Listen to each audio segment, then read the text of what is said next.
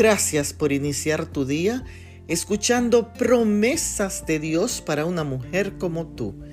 En la carta a los romanos, el capítulo 2 y el verso 11, leemos, ante Dios no hay acepción de personas. Hoy se celebra el día de Martin Luther King, quien fue Premio Nobel de la Paz, un activista afroamericano que defendió los derechos civiles de la población de color a favor de la lucha sin violencia. Celebramos la igualdad que debe existir entre los seres humanos, no importa su raza, y que todos podamos disfrutar de la libertad, la justicia y la igualdad que Dios nos ofrece. ¿Has sido alguna vez discriminado y tratado injustamente?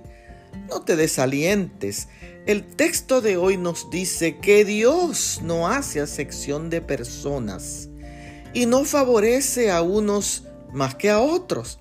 A todos, a todos nos bendice por igual. No te desalientes. Dios te bendiga.